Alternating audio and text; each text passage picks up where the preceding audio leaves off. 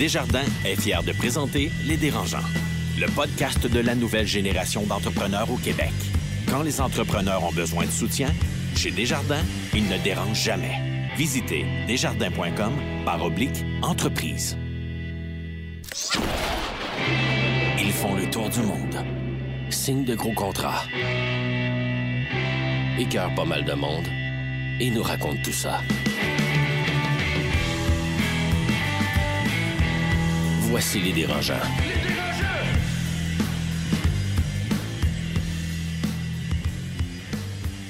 Bonjour à tous et bienvenue au podcast Les Dérangeants enregistré au studio C de l'Université Concordia à Montréal. Je me présente Mathieu Charret, sex symbole et journaliste au Journal des Affaires.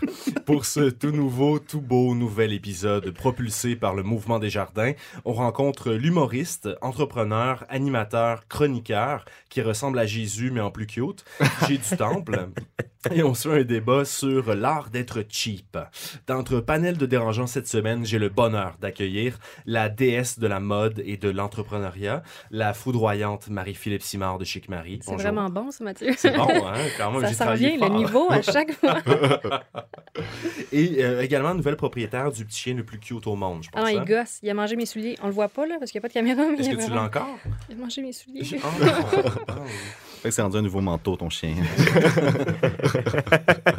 Et de notre généticien en résidence, le bouillant Étienne Crevier de Biogénique. Salut Étienne. Salut Mathieu, je suis fier de toi. L'été, t'as porté conseil.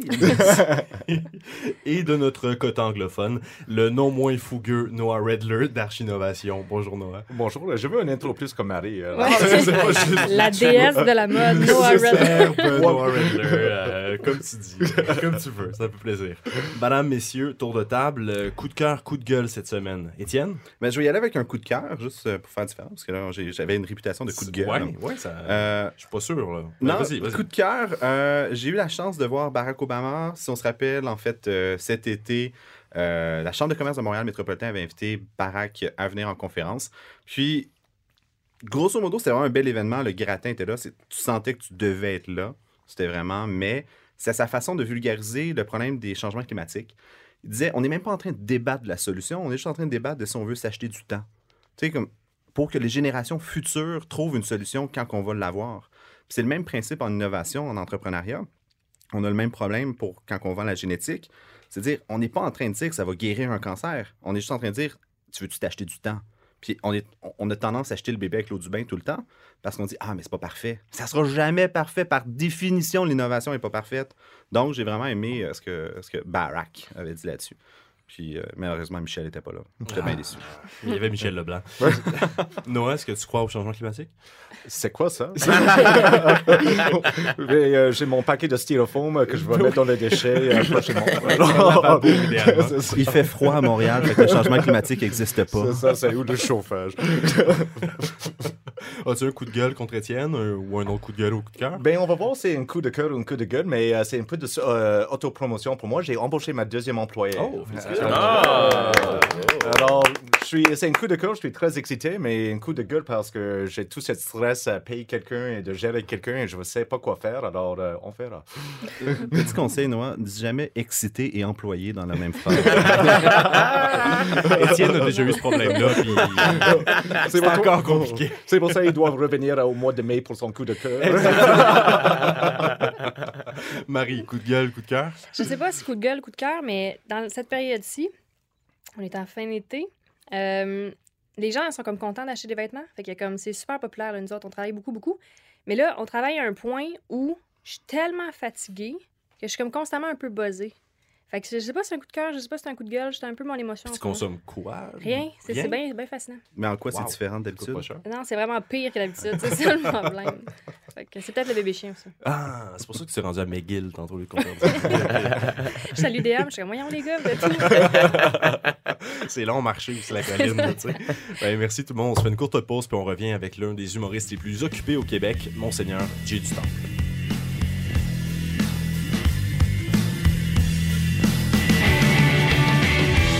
Le podcast de la nouvelle génération d'entrepreneurs au Québec.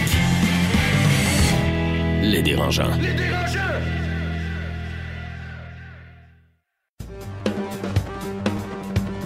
À l'école l'école de gestion John Molson de Concordia, nous formons la prochaine génération de propriétaires d'entreprises et de gens d'affaires.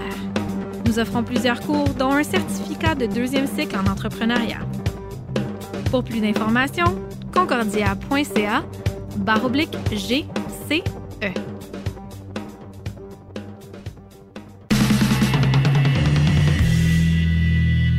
Bonjour, je me présente Alexandre Mency, cofondateur de Mango Software. Aujourd'hui, je rencontre Réal Leclerc, expert en solutions chaîne d'approvisionnement chez Desjardins. On va parler flux de trésorerie pour les entreprises en forte croissance. Bonjour Réal. Bonjour Alex. Réal, quand on est en forte croissance, la gestion du cash, ça peut être problématique. Effectivement, c'est vrai. Par contre, il y a un produit euh, qui pourrait être euh, très intéressant pour euh, ta croissance. Ça s'appelle le facturage. C'est un complément du financement traditionnel. C'est ce qu'on appelle du prêt sur actif. Par exemple, là, tu factures le 19 mai, tu nous vends la créance le 19 mai et tu vas avoir ton argent dans ton compte de banque à 4 heures le 19 mai. Réal, c'est-tu un produit qui est accessible? Faut-il que je produise des documents? Ça peut être aussi rapide que deux semaines, trois semaines. Donc, pour les entreprises qui sont en pleine croissance, le facturage permet d'accélérer les liquidités. Ça libère des liquidités pour payer les employés, payer les fournisseurs.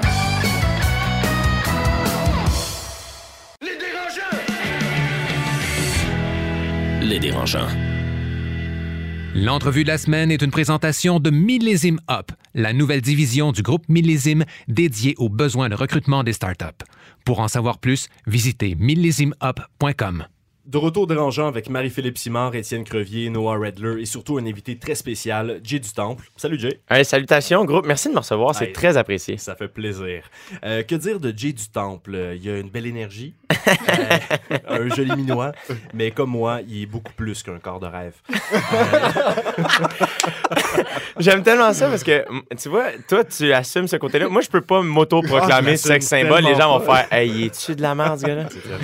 Donc, Jay, 25 ans, diplômé de l'École nationale de l'humour en 2013, humoriste, chroniqueur à Code G, Codef, à Rubania. Tu es un peu aussi le nouveau Joël Legendre, puisque tu animes la nouvelle mouture d'Occupation Double. Euh, moi, je- j'aime euh, dire PY, Pierre Ah, j'ai- plus les mêmes chemises que Pierre-Yves. Jay, tu as autoproduit ta première tournée baptisée euh, Mini Tour du Québec avec ta sœur Laurie. Euh, première question, qu'est-ce que ça, ça t'a appris sur la business de l'humour? C'est une business? Euh, oui, c'est une business. Je pense que n'importe quoi euh, qui. euh, où ce qu'il y a de l'argent, euh, il y a une transaction et tout ça, on, on peut appeler ça une business. Euh, ça m'a appris euh, juste, en fait, l'utilité de. C'est le, le rôle du producteur, en fait. Donc, le producteur en humour, ce qu'il fait, c'est que c'est lui qui investit l'argent, c'est lui qui avance l'argent. Donc, quand on a des salles à louer, quand on a du gaz à payer pour se rendre, quand on a une vanne, euh, une première partie à payer, tout ça, c'est le producteur, normalement, qui euh, joue ce rôle-là. Et moi, ce qui est arrivé, c'est que euh, tout ça a commencé avec mon club soda en septembre 2000, euh, mon Dieu, euh, 16. Euh, qui s'est rempli pour ma fête. Et à ce moment-là, À ta fête, hein? à ma fête, ouais, c'était, mon cadeau de fête. Je, je, je, je travaillais. Club. Exactement. Et, euh, et ça a été une magnifique soirée. Puis dans le fond, ce qui est arrivé, c'est que ça s'est rempli. À ce moment-là de ma vie, quand je l'ai booké, euh, c'était ambitieux. Quand même, quand je disais aux gens, euh, tu sais, l'ai booké au mois de mai 2016, quelque chose comme ça, et, euh, et tout le monde était comme, Dude, t'es fou là, de faire le Club Soda, tu feras jamais ça. Et euh, c'était ambitieux, mais réalisable. Et finalement, euh, aujourd'hui, tu vois, tout le monde est comme, ah, ben, c'est sûr que tu l'as fait. Ben oui, ça laisse faire. Mais c'est facile aujourd'hui de dire que c'était facile à faire, Ouais, mais une fois que tu l'as fait, Là, on dirait que tout est possible. Puis tu vois, cette année, j'attaque le Métropolis pour ma fête. Euh, et dans le fond, ce qui est arrivé, c'est que quand j'ai vu que le Club Soda s'est rempli, moi, tout le monde s'est mis à me demander Bon, what's next? Qu'est-ce que tu vas faire? tu sais? Ça sent belle. Exactement. Oui, ça s'en vient. On est en train de travailler là-dessus. Marie, je te, je te, je te paierai une loge. si Ça peut être l'année prochaine. Euh, J'aimerais parce que les loges acceptent les chiens. non, s'il vous plaît. Mais ça va être une loge où il n'y aura pas de souliers. Alors! Mais là, dans le fond, ce qui est arrivé, c'est que je me suis dit, euh, les gens m'ont dit, ah, tu refais-tu le Club Soda et tout ça? Je fais, ah, ben, pas tout de suite. Et ça faisait un bout de temps que je voulais aller à Québec faire mon spectacle et tout ça. Fait que là, finalement, j'ai ciblé huit villes du Québec où j'ai joué un peu plus souvent. Et je me suis dit, j'ai trouvé des petites salles. Euh, fait qu'allant à Québec, euh, Saint-Jean-sur-Richelieu, aller jusqu'à Bécomo, Val-d'Or. Euh, et là, on a booké ça. Et quand je l'ai annoncé, euh, à ce moment-là, je pensais, je me, dis- je me suis dit, je vais faire le mini-tour pour me pratiquer parce que j'étais habitué de faire des 15 minutes, des demi-heures. Et là, je me, un faire un one-man show, c'était une heure et demie. C'est vraiment comme si un, un sprinter se met à faire des marathons. C'est pas du tout le même training. Et moi, je le voyais vraiment comme ça. Fait que je me suis dit, ben, m'a pratiquer à le faire avant de demander aux gens plus d'argent pour venir voir ça. Techniquement, je suis un beginner. J'ai fait ça une fois, c'était au Club Soda. Donc, euh, et là, finalement, ça s'est rempli partout. Sell the dream. Et là, j'ai fait, OK, dans le fond, c'était très direct comme lien. J'ai invité mon public à venir voir le show. Ils ont acheté des billets, ils sont venus. Fait que j'ai pas eu à passer par personne d'autre. Et là, c'est là que moi, ma soeur, on a fait Ah mon Dieu, mais là, on est plein partout. Euh, ben là, qu'est-ce qu'on fait? Ben là, on va ajouter des dates. Et là, entre-temps, on a eu des offres de producteurs. Puis là, ben, la question que je leur ai posée, que j'avais jamais posée avant, c'est de dire Ben, qu'est-ce que tu pourrais m'offrir de plus que je suis pas capable de m'offrir en ce moment? Puis souvent, la réponse était comme Ah, ben, tu sais, nous, on a, un, fait- on a un historique avec les salles. Euh, tu sais, ben, c'est le lien avec les salles. Nous. Puis je suis comme OK, mais nous, on est en train de le développer. Euh, Ma soeur, elle appelle. Quand j'arrive là, les salles sont super contents parce qu'on a vendu nos billets. Ma soeur est polie et courtoise, donc euh, elle les envoie pas chier. Fait que quand j'arrive, ils sont comme Ah, bon, il est fin. Euh, et donc, tout le monde est content. Fait, que- et chaque salle qui nous accepte une première fois, une fois que le lien est fait puis qu'ils voient le show, à chaque fois, je suis débarqué de scène, puis en fait, hey, c'est quand tu reviens, tu sais. Fait que, fait que là, je suis comme, OK, mais ça, le lien avec les salles, on est en train de le développer, puis la plupart des salles sont bien open. Fait que, what else? Puis là, il fait, ah, ben, de l'argent. Puis c'est là qu'Occupation Double est arrivé dans ma vie et que ça a penché dans la balance, sincèrement, dans ma prise de décision, de dire, ben, si je veux vraiment. Parce que moi, ce que je faisais, c'est que chaque show me permettait d'en faire 3, 4, 5 autres. Dans le fond, l'argent que je faisais avec un spectacle, je le réinvestis dans la tournée, donc je le mets pas dans mes poches. Je, je- je l'utilise pour louer d'autres salles. Et, euh, C'est et pour là- ça que t'es en t-shirt. c'est pour ça que je suis en t-shirt comme et que j'ai pas de euh. culotte. Je m'excuse. hein. Euh, et dans le fond, fait que c'est ça. C'est là que je me suis mis à OD dans ma tête. C'est l'argent qui me manquait peut-être pour possiblement financer ma tournée. C'est sûr qu'on vient au dé, mais je veux qu'on parle du rôle du producteur. Certainement. Tu es en train de nous dire que ça sert absolument à rien? Ben, euh, tu vois, je suis invité sur un podcast d'entrepreneurs. Visiblement, j'ai ce côté-là en moi. Ma sœur aussi. Ma sœur a racheté les entreprises de mes parents avec son mari. Elle gère ma carrière avec moi. Euh, mes parents ont une entreprise qui est le domaine Saint-Jacques, un vignoble. Donc, ça, ça coule dans nos veines chez nous. Euh, Fait que mais comme un bon vin, finalement. je pour suis euh, un excellent vin. Un Oh. pinot noir de Saint-Jacques-le-Mineur sur la 15 Sud, sortie 29. Merci pour la bouteille, d'ailleurs. Et euh, donc, je, je pense que je dis pas qu'un producteur est pas nécessaire. Euh, je dis juste que euh, moi, c'est un rôle que j'aime jouer.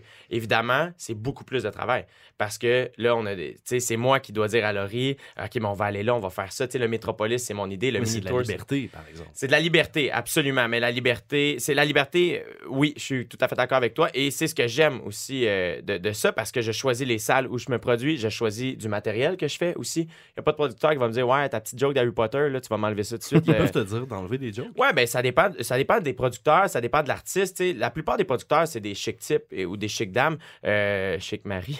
Oh, regarde, le gars, il plug tout le monde! Euh, mais euh, souvent, il y en a aussi qui vont, ils vont te le dire si, ouais, ça, ça m'a.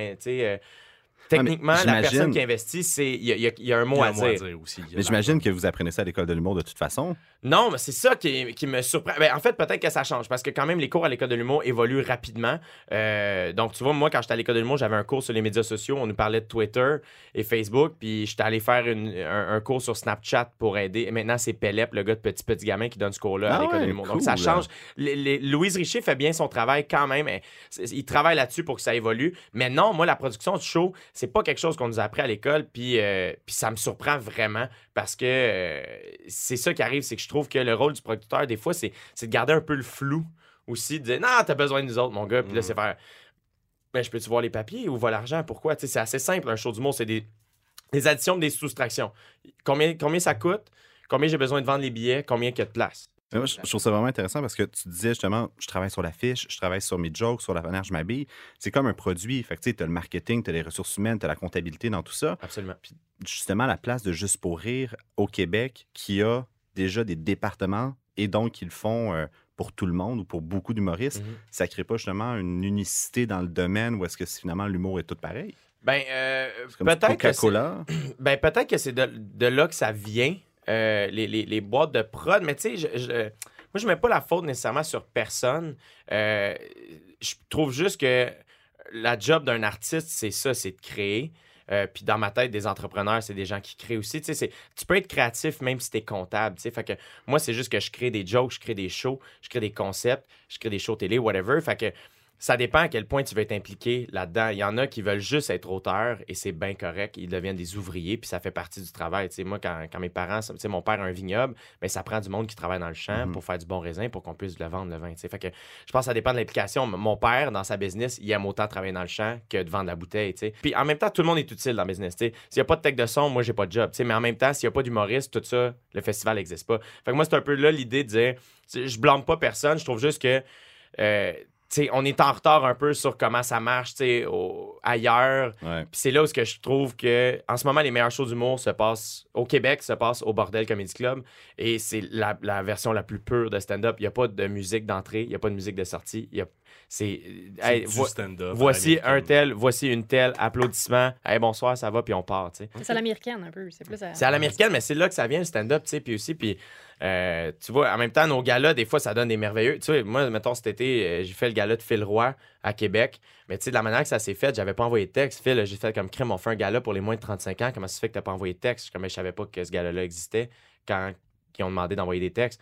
Ben, j'ai juste fait, OK, ben, t'as-tu un numéro pour ça? Ouais, certain. Hey, j'étais allé au bordel, Phil, puis l'auteur du. euh, du gala sont venus voir le number. Je débarqué de scène, en fait, ça fit, viens-ten.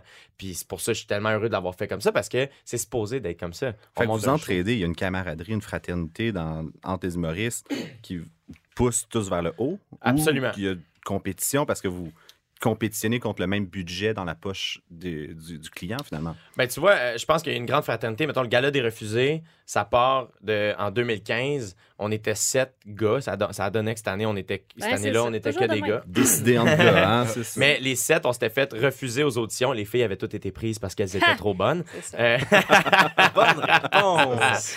Euh, et dans le fond, j'avais vu que ça avait beaucoup affecté les gars de ne pas avoir été pris, même pour les auditions, pour défendre nos numéros. Et de là, l'idée du gala des refusés est arrivée. Donc, oui, il y a une fraternité. Moi, quand j'ai eu l'idée, évidemment, j'ai amené mes chums avec moi. Euh, après ça, à ZooFest, ma première année ZooFest, c'est 2014. J'ai fait un, un deux fois 30 minutes avec Catherine Levac. Ma première partie en ce moment, c'est David Bocage, qui est un de mes amis que, que, que, je veux donc aider. Fait qu'évidemment, quand, quand je suis au Métropolis, ben, j'ai invité Dave Bocage à ouvrir, j'ai invité Adib à ouvrir, puis Sam Breton à ouvrir. On est plus que pas assez parce que pourquoi je vivrais ce trip-là tout seul, tu sais?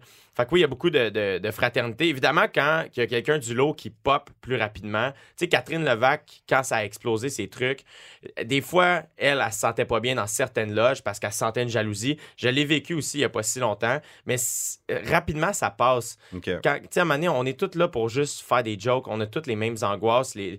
Puis on s'entend, c'est juste des jokes. Là, fait que, Il y a personne fait qui meurt. il y y a- y y de- la compétition, oui, mais je pense qu'il y a plus de fraternité que de compétition. Souvent, c'est quand tu sais pas comment ça marche, c'est facile de pas trop t'en faire avec ça. Maintenant, je sais, chaque show, je sais combien ça me coûte. Je sais exactement, puis... Tu sais, mettons, je suis allé à Bécomo, puis tout le monde était... Je faisais une salle de 100 places là-bas. là. C'est c'est pas... Mais tu chargeais 20 000 piastres, là. non, c'est ça. Ils, ils m'ont eu pour vraiment pas cher. Puis je faisais pas d'argent. J'avais, j'avais ma première partie, j'avais mon directeur de tournée, j'ai payé euh, des repas, j'ai payé le gaz, La bière. Euh, la, la bière, voilà. Et- Marie, c'est très important. Mais on n'est pas drôle euh, à jeun, là, tu sais. Mais souvent, les, les humoristes, beaucoup d'humoristes me disaient, ben voyons donc, tu vas descendre à Bécomo pour un show, tu sais.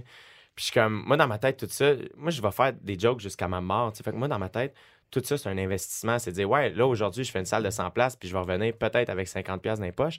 Mais dans, dans un an, même pas, on l'a déjà booké.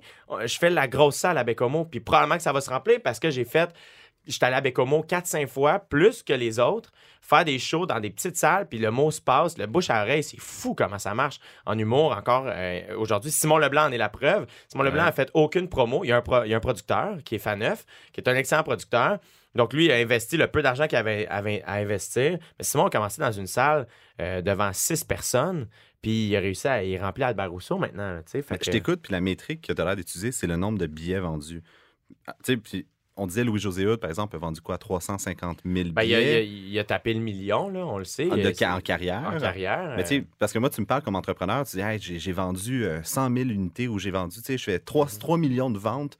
Ouais, mais si ça t'a coûté 2,999 millions faire tes Ouais. ventes, comme c'est pas une bonne business. fait que vous parlez souvent en place, mais en rentabilité, tu fais-tu du cash en humour? Mais tu vois, moi, je pense que c'est là peut-être que même en, en posant ta question, tu m'as comme allumé. Je pense que ce que j'ai réalisé, c'est que j'ai ouvert pour d'autres humoristes qui euh, qui comprenaient pas. Il y a bien du monde qui font comme Hey, j'ai vendu tant de billets, puis j'ai pas fait d'argent. Puis moi, je suis comme, mettons, il y a, il y a du monde que je sais qu'ils ont dit Hey, nous, là, pour ta tournée, on vise 30 25 000 billets. 25 000 billets, c'est une petite tournée au. Québec. Mais ça, ça va, je pense qu'on s'en va vers là. Des petites tournées, des petites salles, mais rentables. Mais dans le temps, faire, ben, je- encore aujourd'hui, faire une, une tournée de 25 000 billets, c'est pas rentable. OK. Parce que C'est souvent, ça coûte C'est la, pub, c'est la pub télé, la pub radio. c'est Exactement. Ouais, c'est la pub, cher. pas juste télé, les, les- les panneaux publicitaires euh, et tout ça. Et, et ce qui arrive, c'est que euh, souvent, les producteurs, tu les artistes ont changé, mais les producteurs, les décideurs, les diffuseurs aussi, n'ont pas changé encore. C'est encore la vieille école. Fait que eux, c'est comme, non, ça on le faisait avec Michel Courtemanche, ça marchait.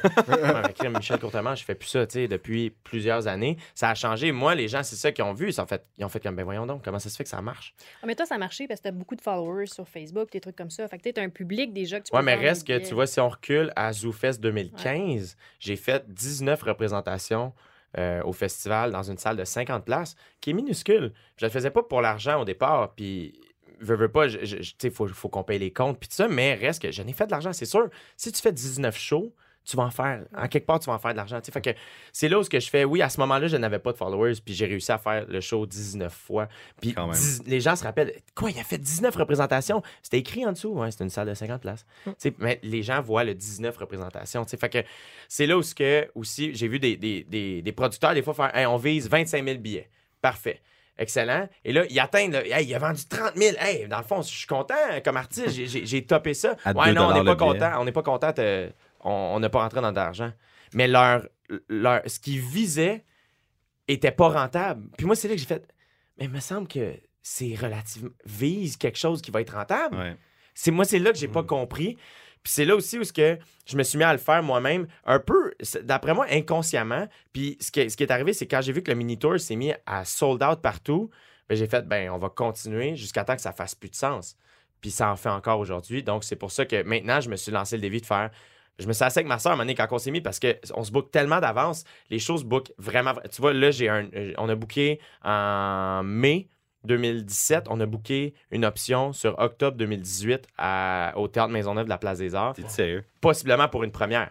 C'est pas encore le vas Centre Bell, mais c'est correct. Le Centre Bell, on le vise pour le 2020. Hein, si euh, M. Evenco est à l'écoute, M. Ça va, être, ça va être Occupation double au Madaga- Madagascar. C'est ça. les grilles de badass, le, le- le côté badass est, est- est toujours dans ma tête de dire comment je peux faire les trucs un peu différents. Parce que tout le monde, c'est pas long, là, les salles au Québec, tout le monde, dans, dans ma vraie tournée, m'a me ramassé à faire la main- les, les mêmes affaires que tout le monde. Fait comment je peux, avant de tomber dans la grosse ligue, faire les choses un peu différemment pour attirer l'œil, faire ben voyons donc que ce gars-là fait ça, tu sais. Puis je trouve que ça aide. Ça fait parler parce qu'on va dans des sentiers un peu moins battus. Puis c'est là, je trouve que peut-être que ça fait. C'est probablement pour ça que je suis ici aujourd'hui, tu comprends? Euh, de, de parler de ça. C'est, le devoir s'intéresser à moi, le- le- les affaires, tout ça. Fait que c'est là où ce que je fais, I guess que jamais un humoriste s'est mis dans cette situation-là. tu sais. Tu un peu de fake it until you make it? hein? Absolument. Tellement. Moi, la première fois, j'ai entendu cette expression-là à l'école de l'humour et ça m'a rentré dans la tête, mon gars. Et euh, et il y a complètement ça. Il y a une espèce de fierté de. Ouais, non, ça, ça va bien. Euh, Oui, ça va bien. certain. Ah non, écoute, Club Soda, pas inquiète pas en tout. Crave des nerfs depuis deux semaines. Ça va bien! He's gonna make it. tu sais. Euh, question, on peut pas te laisser aller juste en parler d'occupation double, c'est sûr. Euh, T'as joué dans Like Moi? Euh, Ouais. tu faisais un pastiche euh, Oui. d'Occupation Double un peu qui s'appelait Je choisis Jonathan. Ouais. Euh, c'est pas un petit peu ironique après d'accepter Occupation Double? Moi, je le vois pas. Ben oui, il y a de l'ironie là-dedans, absolument, absolument. Mais moi, je trouve ça encore plus le fun d'avoir commencé en faisant une parodie de ce que je fais maintenant. Tu comprends? Parce que ça montre à quel point. Moi, je me prends pas vraiment au sérieux, là, tu sais, malgré le fake it till you make it. Là, euh, Tu le fake. Je- Tu te prends pas au sérieux. Mais en non, fait, c'est ça, je me, je me Tu prends la business sérieusement, tu te prends juste pas au sérieux. Exactement, exactement. Ce qui fait que, euh, mais j'y ça- j'y ai pensé très longtemps avant d'accepter Occupation Double. J'ai hésité longtemps. Il paraît que Julie Snyder, il a fallu qu'elle. Mais Julie Snyder, tu vois, elle était tellement convaincue qu'elle elle me connaissait pas. Moi, j'ai passé l'audition pour un autre show qu'elle produisait, puis je la connaissais pas. Elle était dans la salle d'audition, puis euh, elle est venue se présenter. Puis quand je suis sorti, euh, paraît-il qu'elle a demandé, au- à l'équipe, OK, c'est qui ce gars-là? Et euh, là, ils ont fait, ben, c'est Jay du Temple, c'est un humoriste. Elle s'est mise à checker ce que je fais. Elle a lu euh, Urbania, mes, mes, mes textes. Elle, est débarquée à Saint-Lazare, une soirée que j'animais. Elle, a fait ses devoirs. Et elle a fait, c'est lui que ça nous prend. Et c'est vraiment le seul mot qui me vient en tête depuis que je connais Julie Snyder, puis je la connais pas tant que ça, c'est vraiment go-getter. C'est vraiment une go-getter. Elle est pas rendue où ce qu'elle est aujourd'hui parce que elle Eh sur Non, exactement. Elle est vraiment travaillante, puis elle sait ce qu'elle veut, puis elle est brillante. Elle connaît la game de la télé. Et moi, au début, euh, j'ai hésité, puis à un moment donné, l'équipe était comme. Ils m'offraient tout ce que je voulais. Puis à un moment donné, ils ont fait OK, là, c'est quoi le problème? Qu'est-ce que ça te prend? Puis- Un autre zéro. mais moi, je leur ai dit, à ce moment-là, l'argent n'a jamais été dans la discussion pour moi parce que c'est pas ça qui me faisait hésiter. Ma crainte, c'était de prendre 10 semaines off de stand-up. Mhm. Ça, c'était ma crainte numéro un. Et la deuxième, c'était d'être associé à Occupation Double de manière négative. Et, euh, et j'en ai parlé avec ma famille, j'en ai parlé avec mes amis. Et, euh, et je voulais beaucoup avoir l'opinion de mon père parce que mon père, le côté entrepreneur, le marketing, et il me connaît extrêmement bien. Euh, et c'est là qu'on a fait, ben, tu sais, si je reste moi-même dans ce show-là, je vois pas ce que je perds à le faire. Euh, Why not? Exactement. Je pense que j'ai beaucoup plus à gagner qu'à perdre. Puis, euh, ce qui m'a rassuré aussi, c'est que c'est rendu à V. Euh, c'est à Bali, c'est moi qui anime. Fait que déjà là, tu vois un gros désir de la part de Production J à changer l'image du show. Et je pense que la raison pour laquelle ils voulaient tellement que ce soit moi qui anime, c'était pour vraiment clouer cette idée-là dans la tête des gens, de dire non, non, OD, on s'en va ailleurs cette année, checker c'est qui qui anime. C'est un, un funny guy, c'est un gars qui a fait une parodie de ça. Puis ils l'ont mis de l'avant eux-mêmes. Fait que, non, moi, je suis. Puis depuis que j'ai accepté, euh, j'avais peur. J'avais hâte que ça sorte. Quand la nouvelle est sortie, ça a été très positif. Évidemment, beaucoup de gens ont fait c'est qui ce gars-là? Et là, j'ai dit maman, c'est moi. Elle fait ah oui. Mais Beaucoup de filles euh, ont fait c'est qui ce gars-là? et après ça, ben, et depuis, euh, de- de- depuis que j'ai pris la décision, je suis extrêmement heureux. Je ne le, regrette- je le regrette pas du tout. Et je me dis juste que à mon retour, moi, deux semaines après mon retour, je commence à roder mon one-man show avec le moyen tour et mes jeudis, vendredis, samedi soir sont bookés à aller jusqu'en 2020 au Centre Bell, Marie. Pa- pa- pa- Parce qu'il faut penser long terme comme euh, humoriste. Like, c'est pas juste les prochaines six semaines ou quelque chose comme ça. C'est Like, c'est quoi l'effet à long terme? Est-ce que, parce que tu vas revenir année après année. Et, Exactement. C'est un investissement en temps. Vraiment, vraiment. Puis je pense que les, les gens, euh, le monde oublie vite aussi. Tu sais, chaque nouvelle roule, ça va vite. Tu sais, fait que je pense que moi aussi, c'était important pour moi que ma tournée soit annoncée avant même qu'OD sorte pour que les gens, quand ils, suivent, quand ils me suivent sur les médias sociaux, qu'ils fassent Ah, OK, il fait des choses. C'est un humoriste. OK, parfait. Qu'ils soient tout le temps, tout le temps martelés de cette idée-là. Juste pour que moi, tu sais, OD, on a fait de la place dans mon horaire pour que ça fitte. Mhm. Euh, et, euh, et quand je reviens, je continue à faire des shows. Moi, c'est ça mon travail numéro un, c'est humoriste. Dis-moi, Jérémy, Yes. Tu veux passer l'audition, c'est ça? on, on peut-tu faire une passe droite, là? C'est quoi ta coupe Stanley? Parce que rendu là, comme ta, ta carrière est... Le Centre Bell, il l'a dit. Ouais, mais est-ce que c'est le Sandbell pour un humoriste? C'est-tu c'est Non, ça? mais c'est tu quoi, vois, c'est pour quoi la coupe Stanley? Pour... L'idée du Sandbell, si je peux expliquer celle-là avant, avant de répondre à ta question, Étienne, dans le fond, le Sandbell, c'est euh, c'est vraiment plus un trip personnel Mhm. parce que c'est pas du tout une salle euh, si nice pour un public aller voir un humoriste. C'est pas intime. Le Lion d'Or est mille fois plus trippant à faire que le Sandbell, stand-up-wise. Du moins, moi, les stand-up que je suis allé voir au Sandbell, j'ai moins trippé. t'sais. Mais je pense que c'est un trip à faire. Puis moi, la, manière que je veux le faire, l'idée que j'ai en tête, c'est je veux clore ma tournée au Sandbell euh, en faisant le défi tête rasée Très cool. et ramasser des fonds pour ça. Là, je le dis, c'est pas booké du tout. Là, c'est pas fait. là, Avoir mais- les cheveux aux genoux. mais c'est ça, je les laisse pousser, faire le show, à la fin du show, me raser la tête et faire le rappel, les cheveux rasés, avoir ramassé les fonds pour ça. C'est l'idée que j'ai en tête. Marie-Philippe Oui, c'est ça. Euh, Marie-Philippe mais s'engage à être là aussi. euh. Avec mes cheveux. Je les ai coupés, hein. Je les ai donnés pour eux. C'est tellement fin. Ouais, ouais, Mais donc, on revient. C'est quoi ta coupe Stanley? Mais euh, ma Coupe Stanley euh, change à chaque six mois, je te ça? dirais. Euh, ouais, absolument. Tu sais, euh, moi, à chaque six mois, je me mets toujours des petits défis euh, comme ah, réalisables, mais ambitieux. Tu- Moi, le mot, c'est ambitieux. Je suis pas Ouais. pressé, je suis ambitieux. Fait que je vois loin, mais je vois quand même haut. Ce qui fait que, euh, moi, mettons, quand je suis sorti de l'école de l'humour, mon- mon- ma Coupe Stanley, c'était de faire trois shows par semaine. Ce qui était ambitieux à ce moment-là, mais réalisable.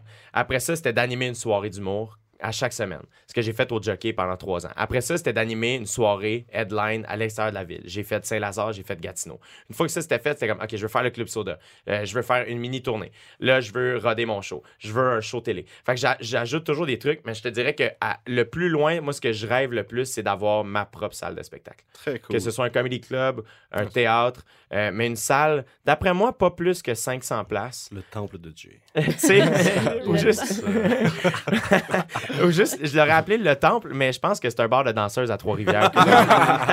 Super place. hein. Ouais. un gros merci, Jay, d'être venu faire un tour avec nous. Euh, puis, euh, écoute, s'il y en a qui choisissent Jonathan, nous, on choisit Jay du Temple. Ah, hey, Ah. merci tellement de l'invitation. Et félicitations. euh, et très, c'est une expression, que je- une expression que je dis souvent, mais là, je le dis très honnêtement. Félicitations pour l'ensemble de votre œuvre, euh, les amis. C'est c'est magnifique ce que vous faites. Vous avez un beau projet. Oui. Merci beaucoup. Donc, on fait une courte pause, puis on parle par la suite de l'art d'être cheap. Le podcast de la nouvelle génération d'entrepreneurs au Québec. Les dérangeants.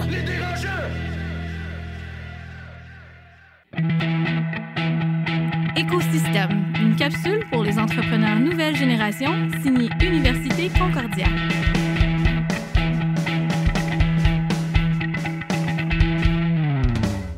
Bonjour, je suis Charles Beerbrier, entrepreneur en résidence, Banque nationale, pour l'école de gestion John Molson à l'Université Concordia.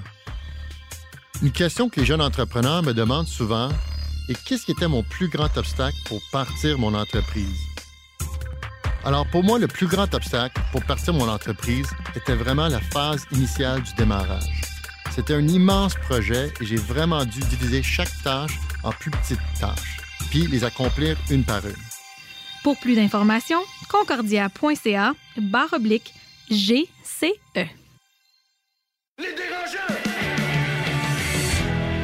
Les dérangeants.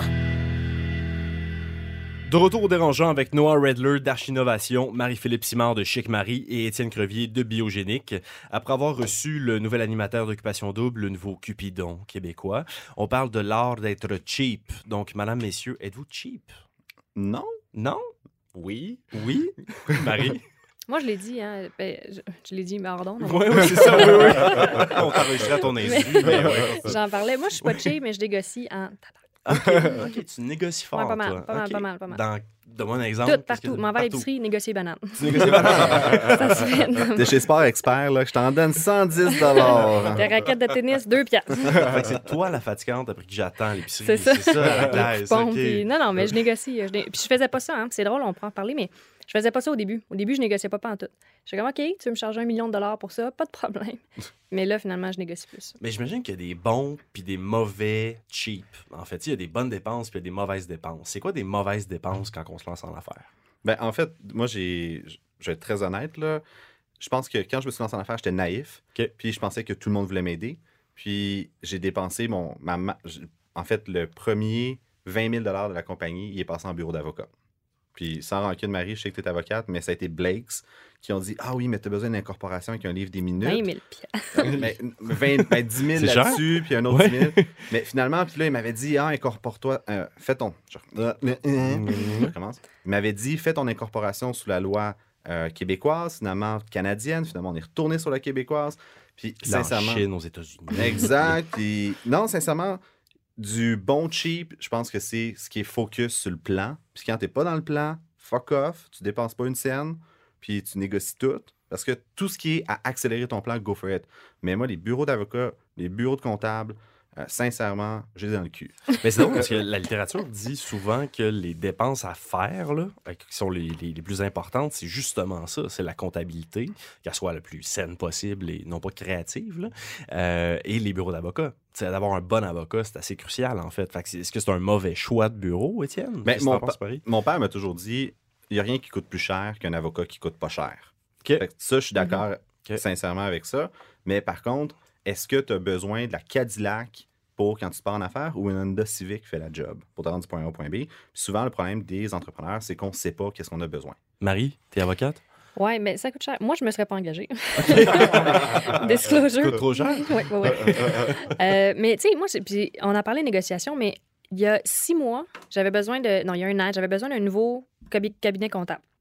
J'ai voulu aller voir des gros cabinets comptables parce que ça amène une crédibilité, surtout quand tu lèves de l'argent, tu fais du financement. Moi, je peux te faire là. C'est ça. De le chien, j'ai une calculatrice. Euh, Puis ce que j'ai fait, qui était malin, c'est que je suis allée voir les quatre gros à Montréal. Je leur ai dit, OK, fais-moi une soumission. Puis là, ils m'ont tous piché des chiffres. J'ai dit, gars, puis tout, euh, c'est bien beau, là, mais euh, l'autre me le fait à ça. là. Pourquoi t'es, tu sais, pourquoi t'es deux fois plus. Puis là, ils ont tout. Oui, c'était vrai. Des fois, c'était pas vrai. Mais ils ont tout. Oui, c'était vrai, sauf des fois. Sauf des fois au, au chalet. Mais ils ont tous mutuellement descendu parce qu'ils veulent les startups. En ce moment, c'est Mm-hmm. une, ma- une manne là, pour les, les cabinets comptables, les cabinets d'avocats. Fait qu'ils ont tous descendu, puis finalement, on a eu un deal qui est vraiment bon, puis qui est encore super bon aujourd'hui. Mais à chaque fois que j'ai quelque chose à faire avec mon- mes cabinets d'avocats, cabi- cabinets comptables, je refais faire des soumissions. Puis si je vois que c'est trop cher, ça se peut que j'aille ailleurs. Fait que ça, c'est plate, c'est plate pour eux, mais ça fait partie de la game. Puis Mais à ça date, prend du temps, par exemple. Fait que c'est-tu de une temps. perte de temps, non? non, c'est vraiment pas une perte de temps parce que, tu sais, tu vois, j'avais besoin d'une mission d'examen pour mes euh, états financiers. J'ai une soumission à 10 000 j'en ai une autre à 5 000 Mais tu vois, c'est 5 000 qu'on vient économiser. C'est quand C'est même c'est 5 000. cher de l'heure là, que, que tu négocies. Ça Fait une partie de ton char, dans le fond. C'est ça. c'est ça. Ben, moi, je suis une fanatique de cash flow. Alors, je pense toujours like, six mois, un an plus, euh, plus long. Et juste euh, pour euh, respecter le thème aujourd'hui avec Jay, j'ai j'ai commencé ma carrière, carrière travaillant à Juste pour rire. You know, Tu faisais ma- du stand-up? Non, euh, non? Est-ce que tu me trouves drôle? C'est Sugar Sammy. Une fois, c'était un gars. Des pantalons bruns, c'est fucking drôle, par exemple. c'est whisky, c'est pas brun. Non, mon- ma première vraie job, c'était euh, responsable de logistique pour le festival Juste pour rire. Et j'ai commencé, et like, une chose, euh, je, je sais pour le festival, les budgets sont hyper tight. Et on doit accueillir plus que 5000 personnes, euh, arranger les vols, les déplacements, tout ça avec des budgets. Alors, soit, euh, doit être vraiment créatif et il faut dépenser tout cet argent dans quatre mois. Alors, faut vraiment prévisionner. Et c'est ça qui m'avait appris, like, OK, vo- voici tous les petits trucs euh, qu'on peut faire pour vraiment pas payer, pour réduire les coûts, pour faire- trouver d'autres options. I mean, même aujourd'hui, like, je, like, je regarde dans mon entreprise, oui, je peux, euh, ce temps, je peux payer un graphiste, mais je suis sur Fiverr à chaque cinq minutes. C'est Like, quoi Fiverr? Fiverr, c'est un truc en ligne où tu peux trouver des graphistes, des gens pour faire des, euh, des traducteurs, des gens qui peuvent faire des choses, euh, des, des projets vraiment simples pour 5, 10, 15 dollars. Et c'est des gens qui sont euh, à Pakistan, ils sont euh, euh, en Inde, ils sont à travers le monde. Alors, pour, like, ils adorent ça. Like, il y a un bon, euh, un bon versement de 10, 15 dollars pour un petit projet de jour. Et pour eux, un ça salaire. représente un bon, un bon salaire. Et ils font, ils font des jobs corrects, mais j'adore ça. J'ai toujours trouvé des façons de ne pas dépenser parce que moi, je veux avoir du cash flow, je veux avoir de, de l'argent dans la banque parce qu'on ne sait jamais quand il y a une crise. Alors, pour moi, c'est pourquoi je dis je dis parce que j'haïs dépenser. Et chaque fois qu'ils nous like, oh, tu vas payer pour ça, c'est like, non, je vais trouver une autre façon. And, like, uh, like, dans la production, dans l'événement, et like, je- uh, like, même like, avec mes clients, je, like, avec mes clients, je veux trouver des façons pour couper des dépenses, pour offrir le même service pour moins, euh, pour moins, euh, qui me coûte moins cher, parce que c'est plus d'argent dans ma poche et je peux investir, je peux être plus relax, euh, je peux euh, like, vi- vivre une meilleure vie. C'est juste que les startups aujourd'hui, dans le domaine technologique, c'est une partie de winner takes all. Le premier au marché, c'est lui qui ramasse. Mais moi, je suis, je suis tellement fais- pas d'accord avec Mais non, Non, mais je suis pas d'accord check ce que je veux dire, parce que... Hey, moi, là, je Mettons, c'est que tu fais tellement des marges élevées. Tu sais, Facebook va faire du marge net de 80% et plus. Fait que quand tu réinvestis des profits de même dans une compagnie, tu crées une distance par rapport à ta compétition qui est juste jamais rattrapable. Mm. Puis c'est ça, la techno, c'est que c'est des marges nettes vraiment fucking... v- je vais arrêter de sacrer, Ouais, mais- Vraiment élevées. Tu sais, en même temps, regarde, tu prends Google, là, c'est pas le first to market. Là. Je veux dire, il y en a plein qui ont passé, ils sont arrivés avec une offre différente, c'est La le toile ils du l'ont man- Québec, tu sais. euh. Puis il y a beaucoup d'investisseurs qui disent ça. Au début, là, on parlait de first to market, first to market, blablabla. Là, il y en a qui disent, regarde, il y en a qui vont y aller, ils vont se planter, passe à côté, tu piles dessus, puis c'est toi qui le fais. J'ai pas dit first market, j'ai dit winner takes all. OK. Ben oui, mais les winners arrivent à chaque jour. Et like, c'est exactement ça. Like, moi, je p- préfère une startup qui investit leur temps, développer leurs produits, fait ça très lean, euh, très lean, trouver une façon de trouver toutes les solutions, euh, trouver une façon de trouver des solutions pas chères parce que c'est des, gens de pratique qui vont les aider plus tard. Et d'attendre de voir tous les, euh, tous les erreurs que leurs compétiteurs font, d'attendre pour voir que c'est euh, de vraiment savoir c'est quoi les meilleures pratiques, ben ça prend du temps. Alors de courir vers le marché, like tout ça, like hurry up and fail, jaillit cette expression. Non, mais c'est comme... jamais Tu me fais penser à la compagnie, tu connais Apache? Non. Ah, c'est ça. ah, make my point. non! Parce qu'ils ont pris leur temps, puis que personne les connaît. Ouais, mais tu sais, à l'inverse, là, OK, tu prends Shopify, tu prends Lightspeed, qui sont des gros, grosses business au Canada. Ça a pris du temps, là. Ça a pris du temps avant que ça lève Lightspeed, Shopify, c'est des dizaines d'années, là. Puis avant qu'ils aillent chercher du financement. Fait que, tu sais, je sais pas. Non, Lightspeed, c'est 2005, je pense. Ouais, Lightspeed, ça a pisé. Je pense qu'ils 12 n'ont pas pris de financement avant 6-7 ans là, d'activité. mais ils ont pivoté combien de fois aussi? Ben oui, mais en même façon. temps, je je pense qu'il s'approche d'une valorisation pas loin du milliard. Fait que, tu sais, si ça te prend un pivot en 2-3 ans, ben, ça vaut peut-être la peine. Puis mettons qu'il avait fait le pivot en un an parce qu'il avait été assez vite. Mais euh, des fois, c'est pas parce que c'est pas parce que tu vas plus vite que tu fais les choses mieux. Peut-être que ça. Moi, ça a pris un an avant de faire mon pivot. OK? C'est sûr qu'avec le recul, je me dis, bon, ça aurait été nice que je le fasse en un mois. Mais dans cette année-là, on a tellement appris que quand on a fait le pivot, il a été fait parfait à 100 J'aurais pu pivoter six mois avant, puis il aurait été fait à 50 Mais il y a une quote qui dit quand tu lances un produit parfait, c'est que tu l'as lancé trop tard. Et moi, je l'aime beaucoup. Je veux parler d'employés. Excuse-moi, Noah, vas-y. Non, non, ça va. Parlez de Euh, tes je- moi, j'en, moi, j'en ai pas. Euh, ça, c'est-tu. euh, Étienne, tu m'as déjà confié euh, il y a quelques, quelques semaines que, bon, toi, tu gagnes juste 100 000 par année. Moi, ça. God, I wish! mais que, que les, les investissements dans tes employés, c'était super important. ouais, c'est, une bonne dépense, ça? Ah ouais. ça, ouais. faut payer plus cher pour avoir les meilleurs, c'est vrai? Ben, je, je te fais le calcul mathématique parce que, mettons que tu donnes, on va dire 20 000 de plus à un employé Mhm. pour qu'il donne son 150 Tu vois, Donc, ça ne te coûte pas un salaire complet. Puis les gens pensent qu'un employé qui gagne 50 000, mettons, il va te coûter 50 000. C'est faux! Il te coûte des déductions à la source de plus, il te coûte un, un- un ordi, il te coûte un bureau. Fait que c'est en général 32% de plus que le dollar. Fait que 1 dollar, ça te coûte 1 dollar 32. Fait que moi, j'ai- j'aime bien mieux donner beaucoup plus à mon employé, mais dire, t'es mieux de répondre au téléphone le soir, les fins de semaine, puis t'es mieux d'en donner 130, 140, 150 parce que comme ça, chacun est optimisé, puis j'ai pas besoin de trop embaucher. Ben là, c'est la seule place où je suis pas cheap. Like, moi, pour attirer le meilleur talent, je suis prêt à payer. Et like, moi, j'ai pas des grands budgets pour euh, payer des revenus. Mais vraiment, pour euh, la, personne que je, la personne que je viens d'embaucher, je lui donnais le max possible parce que je savais qu'elle avait du talent. Je savais que euh, il y a très, très peu de temps euh, pour le onboarding pour vraiment comprendre. Et, like, elle est prête est prête à aller.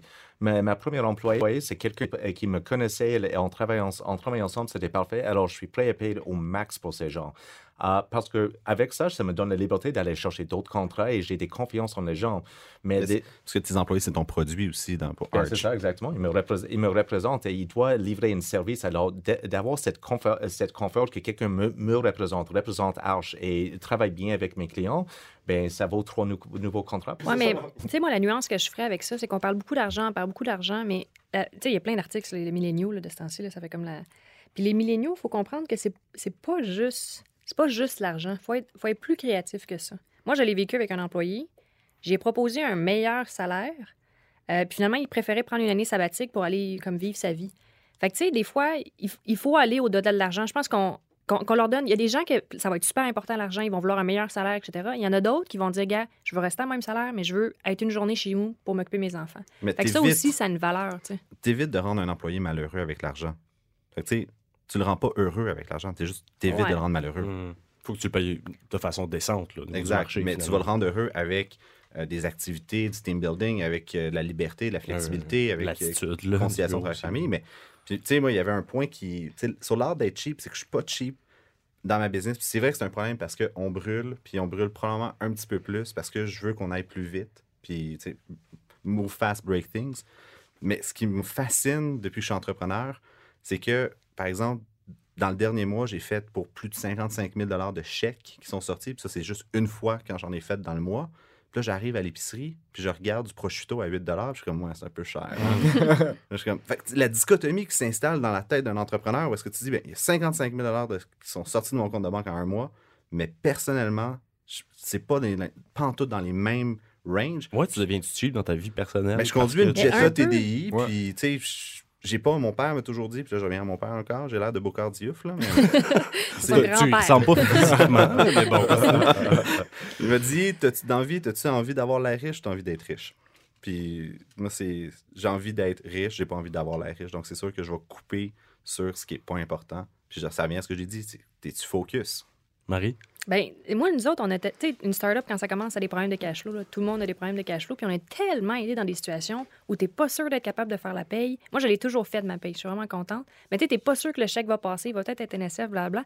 Là, on a de l'argent. On a, on a full d'argent dans le compte de banque, mais on dirait que je suis encore stressée. Là, il faut que je m'achète des souliers parce que mon chien l'a mangé. Puis, je m'en achète même pas. On dirait que je suis comme, oh, c'est pas sûr, c'est pertinent. Fait que je suis encore dans. Je suis un peu, un peu traumatisée. C'est quoi les bons, euh, les bons coups d'être cheap, en fait? Sur quoi il faut éco- économiser dans les startups? Mais dans moi, tu sais, on parlait des employés, là. Moi, le, je tu sais, je le disais, je suis bien rough en négociation, bien, bien tough. Puis je vais aller, je vais aller en gratter, je vais aller en gratter, je suis bien fatigante.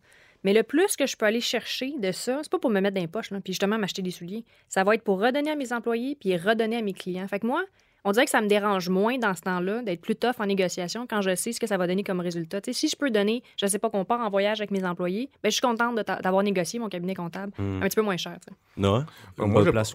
Euh, moi, je trouve que le, le grand erreur que ben, j'ai vu bien d'entrepreneurs faire, c'est d'investir dans les meubles et de faire, euh, de faire beau le bureau et de vraiment, it's like, de vraiment faire le, euh, le show que oui, je suis riche, j'ai tout ça, le- donner l'image du succès. Ça, c'est une erreur. Like, achète une table IKEA, like, trouve ça sur le, sur le trottoir, amène ça dans le bureau, fais qu'est-ce qu'est-ce qu'il faut. Parce que c'est, like, ça vous donne rien. Je vous garantis like, d'avoir des meilleurs meubles, ça ne vous donne rien. Ben, hormis pour les puces de lit, là, des fois. Ouais, ça- c'est ça. ça Juste ça, mais. Ben, moi, il y a une catégorie, puis on est là-dedans dans le budget, c'est les, les frais de vente et admin. Où est-ce que ça, c'est tu sais, le moins possible. Tu investis pour ton produit, tu veux avoir quelque chose à offrir sur lequel tu es fier. Mais après ça, tout le management, toute la gestion d'une business, tu veux être lean. Fait que dès à chaque sou qui dépense, que ce soit pour des frais de déplacement, de l'Internet, des intercos, non, non, moins possible parce que ce qui parle, c'est la marge brute, la marge nette. Si tu es capable de dégager du bénéfice dans une business, c'est là. Puis souvent, on, a trop le réflexe de dire d'être des machines à subvention, les, les, les startups. Il faut arrêter ça. Il faut que tu aies une business tout seul qui marche. Fait qu'il faut être cheap pour le produit. Là où ça compte, dans le fond. C'est c'est très vague, là. C'est très inspirationnel. faut donner son 110 mais... là où ça compte. Faut s'acheter une coin. Porsche là où ça compte. OK, fine. C'est déjà terminé pour cet épisode des Dérangeants en mode occupation double. D'abord, un très grand merci à Jay du Temple pour sa visite à l'émission, à nos dérangeants cette semaine, Marie-Philippe Simard de Chic Marie, Étienne Crevier de Biogénique et Noah Redler d'Archinnovation. Un grand merci aussi à l'idéateur Hugues Chandonnet, au Mouvement des Jardins et à l'Université Concordia pour leur support. Bien sûr, on nous suit dans Les Affaires sur la page Facebook des Dérangeants et de Les Affaires. Venez commenter, réagir, on aime ça vous lire. C'était Mathieu Charret, journaliste à Les Affaires. On se retrouve la semaine prochaine. Le podcast de la nouvelle génération d'entrepreneurs au Québec. Les dérangeants. Les dérangeants!